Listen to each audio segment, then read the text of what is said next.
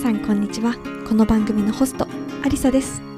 この番組は自信も取り柄もないと思って夢を諦めかけていた私がマインドワークや自己理解を通して夢を実現させたことをきっかけに自分の夢に向かって歩み出したいあなたへ送るポッドキャストです。一生で一度の人生自分で決めた道を歩んでみませんか？それでは今日も始まります。皆さんこんにちはアリサです。いかがお過ごしでしょうか？3月も中旬後半か。後半戦になってきましたね。どんな感じですか？なんかね私が3月って思うと本当あの過去を振り返るとねなんか忙しかったなっていうふうに思っていてやっぱね年度の終わり始めてすごい忙しくなりますよね。でもなんか今働いてるとこはそこまでこう日本の会社だけど、まあ、取引先いろんなあの会社さんなんでそんなに3月ものすごくあの死ぬほど忙しいっていうほどではないのかなと思ってねちょっとリラックスしながら残りのね有給を使ったりとかしてあの過ごしています。でちょうどね先日あのこう休みがね平日の休み金曜日にね休みがあったのであの休んだ日にねあの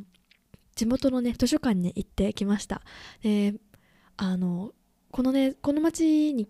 に訪れてるのもずっと前からあの訪れてたんですけど、まあ、図書館に行ったことがなくってなんかなかなか図書館いいらしいよっていう話を聞いたのであのじゃあ行ってみようと思ってねつい話を聞いた次の日にね行ってみました。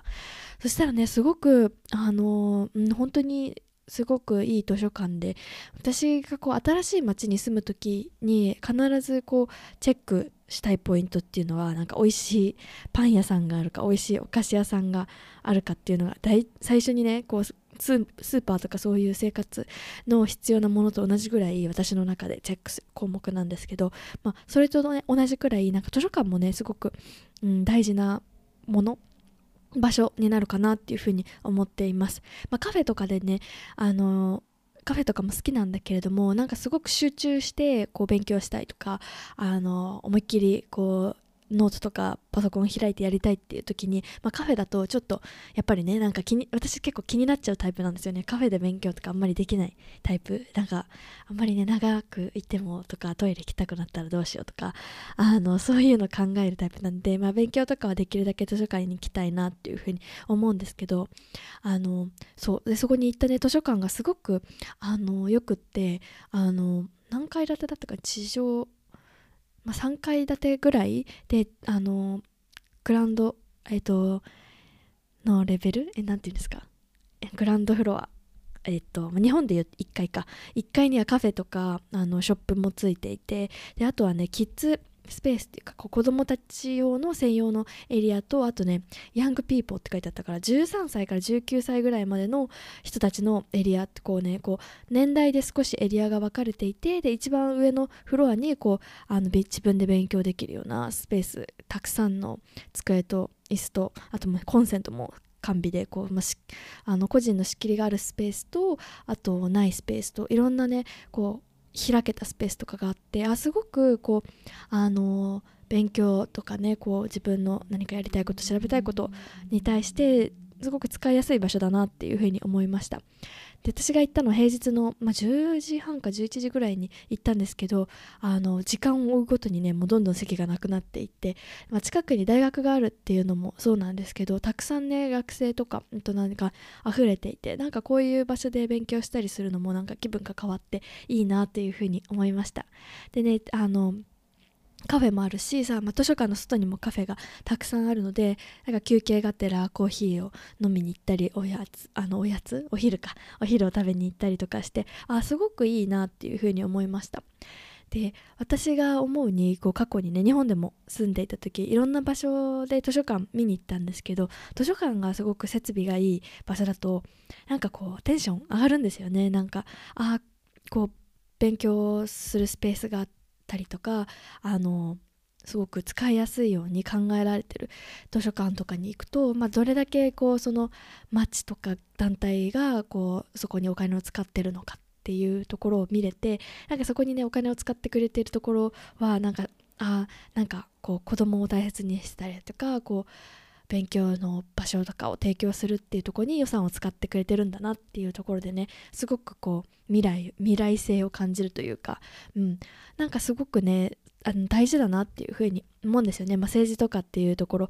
につながるかもしれないけど、うん、その子供を大切にする一つのあの指標として図書館っていうのはあるのかなっていうふうに思います。なんか自分の街の図書館がかっかっこいいというか設備がすごく整っているとあの嬉しくなりません？誇らしいと思うんですよね。私も小さい頃ね自分が住んでいたあの町の図書館と隣の町の図書館と両方使えたんですけど隣のね町の図書館の設備がものすごくってもうそっちにばっかりに行きたいっていう風にあに親にね行って連れてってもらってました。でやっぱりそういう風にねあの子供がなると親御さんたちもねやっぱ図書館とかそういうね設備がしっかりしてるところに住みたいなっていう風になるわけですよね。だからそういうところ、うん、なんかこう団自治体がどれだけそういうとこにお金使ってくれてるかって大事だよななんていうふうに思いました、うん、すごくねお気に入りの場所になったのでまたねあのお休みの日だったり、まあ、土日もねやってるので行きたいなっていうふうに思います。皆さんもねお気に入りの図書館あったら、まあね、まだねその住んでるところで新しい図書館があるかもしれないし、まあ、ちょっとね2つ3つ駅離れたところとかあのに素敵な図書館があったりとか、うん、私もね栃木に住んでる時あの地元のね住んでるところの図書館はあの会社の人とかに会ったりするから嫌だなと思って行かなかったんですけどちょっとね電車で1時間ぐらいかな行ったところにある図書館ちょっと遠いんですけどものすごくねあの設備が整った素敵なところがあるっていうのをあの教えてもらってでそこにねあのあのわざわざね行ったりしてました。なんかこう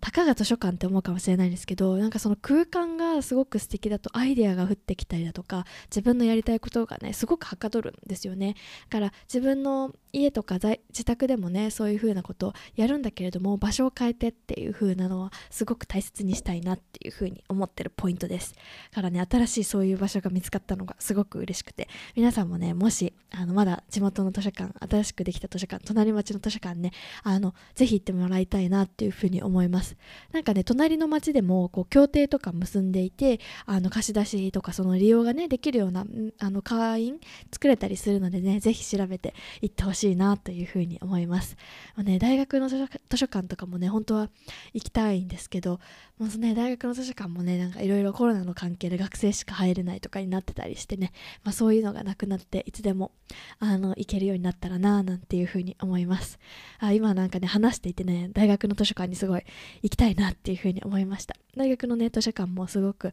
あのちょうど私が入った次の年ぐらいにリニューアルがあの大きくされてあの学生にねとって勉強しやすい環境が整ってたので社会人になってからねもう行ってたんですけどねまた行けたら行きたいななんていうふうに思っています。はい。ということでね、まあ、今日のね本題に入りたいなっていうふうに思うんですけど、まあ、今日の本題はですね未来の不安とダンスするっていうことについてお話ししたいなっていうふうに思います。で私がこれこう自分自身でもそうだし、まあ、クライアントさんとコーチングしてる時にも感じることなんですけどあの私たちってまだ起きてないこう未来のことこういう風になったらどうしようっていうことにやっぱりすごく不安を感じる。感じてそこでこうなんだろう思考が停止したり逆に思考がぐるぐる回りすぎてわけわかんないっていう風になったりするなっていう風に思います、まあ、過去の自分も振り返ってみても例えばこう就職する前にねこの業界に就職したらどうなんだ会社員になったらどうなるんだろう一人暮らしに乗ったら結婚したら子供妊娠したら出産したらどうなるんだろうみたいなねそういうことをこうなんか考え続けていたんですよね。結婚したらこうなってとかあの一人暮らしがでもう一人の時間がなくなって私のできないことがなくなったらどうしようって。もうなんかねもうでそれともね子供を妊娠したらもう会社で働くのをやめるのかそれとも続けるのかどういう決断をするんだろうとかね。もうそんなこと考えたらきりないですよね。なんかたくさん出てきませんか？でなんかこうもう少しこう遡ってみると学生の時って就職活動する時になんかこう自分のねライフプランとか立てたりすることが多いんじゃないかなっていうふうに思うんですよね。でそこで私もこう一生懸命考えました。就職して何年目でこういうふうになってあのパートナーと出会って何歳までに結婚して何歳までにあの子供ができたらいいなとかなんかもうそういうねタイムラインたくさん引いたんですよ。でもそれがで来たらそれが実際に起こったらどうしようっていうのもあるしそれが起こんなかったらどうしようっていう不安もあるんですよね。かもどっちにしろ私たちなんかわからないから不安。そう。で、まあ、そこで、まあ、自分自身でも振り返ってそう思うんですけど、まあ、他のねこうクライアントさんとかも見ててもやっぱりこうあのこうなったらどうしようとかっていうのをよく聞くんですよね。うん、なんか例えばこうもしこういうところに配属になってあの自分がこういう風なプレッシャーに感じたらどうしようとか。でもなんかこうね第三者として話を聞いてるとやっぱりそれってまだ起こってないことなんですよね。こうなったらこうなるだろうからどうこういう風な不安な感情になりそうだけどどうしようって。こう全部こう私たちのこう想像ってあの頭の中で作っている物語で今のところまだそれ起こってないんですよね。まあ、これねこうこうやってこう法の第三者としてこうあの他人かとして見るからあのそうやって見えるんですけど実際自分のことってなると結構ねこうなったらどうしようああなったらどうしようって思いませんか？私自身もねイギリス来る前イギリス来る時ってまた家もね決まってなかったし仕事も決まってなかったからもうねすごいそういうのいっぱいあったんですよ。働く先なかったらどうしようとかなんか変なあの大家さんに当たったらどうしようとかそもそも家見つからなかったらどうしようとかそんなことばっかりやっぱり考えるあの考えてしまうこうまあ頭に湧いてくるそういう考えが湧いてくるっていうのはやっぱりありました、まあ、それはね私たちのこのリスクこうこういうことが将来的に起こるかもしれないっていうそのリスクを回避したいっていうこう、まあ、自然のね私たちの動物的な反応というかもう自然なことだからあのそれはもう仕方ないことでそれを止めるってことは難しいし、まあ、やらなくていいと思うんですよね。でもそういうふうなこう考えが頭の中をいっぱい占めちゃうとなんかもう将来のこと将来のことばっかり考えて不安になってでも実際に起こってないからどうしようも対処できなくてでなんかもう全部こう物語の自分で作り上げた物語に自分でこうあの道にさまよってでなんか辛いみたいな感じになるかなっていうふうに思うんですけどそういうシーンに自分が陥った時にあれ？ちょっと立ち止ま立ち止まって今それって実際に起こってるかなっっていう風にあの考えるあの視点が必要なのかなっていう風に私自身思うんですよね。私もこうイギリスに来る時ってあの私のねこうあの当選したビザは2年間だから2年後どうしようとかっていうふうに思うわけですよ。じゃあ2年後日本に帰ってくるのかイギリスであのまた働き続けるのかどうするのかっっていうのを2年前にも考えてたんですけどまだ行ってもないんですよ。行ってもないしどうなるかもわからない。からそのね2年後は別にその2年前からプランしてあの全部決めなくてもいいと思うんですよね。でまあ私がまあそういうふうにこう自然にこう将来のことを不安になるのは自然なことなんだけれどもじゃあそれとどう対処していくかっていうところで、まあ、私が今たどり着いているのは、まあ、実際にその状況になったらまた見えてくるものがあるはずで、まあ、今考えられるその2年後どういうことがベストなのかっていうのは考えられるだけ考えてもうあとはもうその時になってみないとわからないっていうかその今何も見えないじゃないですか。例えばねこれから2年後こうなったらどうしようってそのね先が見えない未来に不安になること。あたあの自然なことなんですよね。だけどこうあのそれにね全部決めようとしなくていいと思うんですよ。だから2年後こうなるからこうなこうなったとしてこうなっちゃったからどうしようってっていう風になる時になる そうなるかもしれないしならないかもしれない。もうちょっとね近づいてみないとわからないしその近づいた頃にはまた新しい視点とか考え方を持っててまたね違う自分になってるはずなんですよ。だから2年前に下した決断ともうね2年後ちょうどその時になって出てくる決断って違うと思うし、まあ、そこをねいくら今から一生懸命心配してもなんかどうしようもならないというか、うん、もう言ってしまえばもう時間の無駄みたいな風になるのかなっていう風に思います。だから私が今思ってるのはまあ、こうなるかもしれないなっていうふうに、まあ、リスクとしかこういうふうなあのなんだろうこういうふうになるかもしれないしこういうふうになるかもしれないっていうふうに考えておく。その考えておくっていうことは大事だと思うんですよ。選択。こういう選択がある。もしくはこういう過程としてこんな風になる。A っていうプランと B っていうプランがある。どっちになるか正直わからない。で A になったらどうしよう。B になったらどうしようって今から考えてで全部決めようってしても難しいので、まあ、両方ね考えておくっていうのは大事。だから A っていう場合になったらじゃあこういう風にしよう。B になったらこういう風にしよう。っていう風になんか考えておくのは必要だと思うんですけどそこでじゃああの今からそこに対する対策を全部練ろうとするとまあ実際にそうなるかもしれないしならないかもしれないってなったらなんかもったいないなっていうふうに思うんですよ。だから今私たちができることっていうのは、まあ、将来そういうふうになることがあるかもしれない、まあ、だけど今から全部考えてもしょうがないし、まあ、もう決め、ま、自分でね全部コントロールできるわけでもないじゃないですか。もう将来のことが全部逆にね決まったらなんか面白くないなっていうふうに思うんですよね。だから今の私がこうできることを考えることと、まあ、その考えたことに対してベストを尽くすこと、まあ、ただですねそれだけだと思うんですよ。まあねこうやって私も言ってるのはね簡単だなっていうふうに思うんですけどあのすごく難しい。私も2年後どこにいるかもわからないし何をしてるかも正直わからない、まあ、それに関して不安がないって言ったら、まあ、不安はやっぱりありますよね。だってわからないから。やっぱり私たちって見通し欲しいじゃないですか。こんな風になってるかなとか。でもなんか一方でまあわからないけど、まあ、こういう風になってるかな。なんとなくこういうなパターンと、まあ、もう一個違うパターンと、まあ、こういう可能性もあるなみたいな。まあ、そのために、まあ、自分が今できることっていうのはこういうことかなっていう風なねもうある意味こう全部カチコチに固めずにこうゆるくねもう流れにこう乗るぐらいの気持ちでねいてもいいのかなっていう風に思います。まあねなかなかねそんなこと言われてもっていう風に思う人の気持ちも私すごくわかります、まあ、決めたいし分かっていたいしこうなったらどうしようってやっぱ思うじゃないですか、まあ、思うのは自然なことっていうふうに認めてあげることもそうだし、まあ、そういうふうに思うけど、まあ、結局ね生きてるのは今だから、まあ、過去にも生きない生きられ生きられないし未来にも生きられないから、まあ、今日何をするかとか明日何をするかとか今週はじゃあ何をしようとかもうそのね近い未来を自分で変えていくっていうことが大事なのかなっていうふうに思います。なんかねこうあっという間にやっぱ月日って過ぎていくじゃないですか。私もイギリスに来てから今1年半ぐらい経ってるのかな。から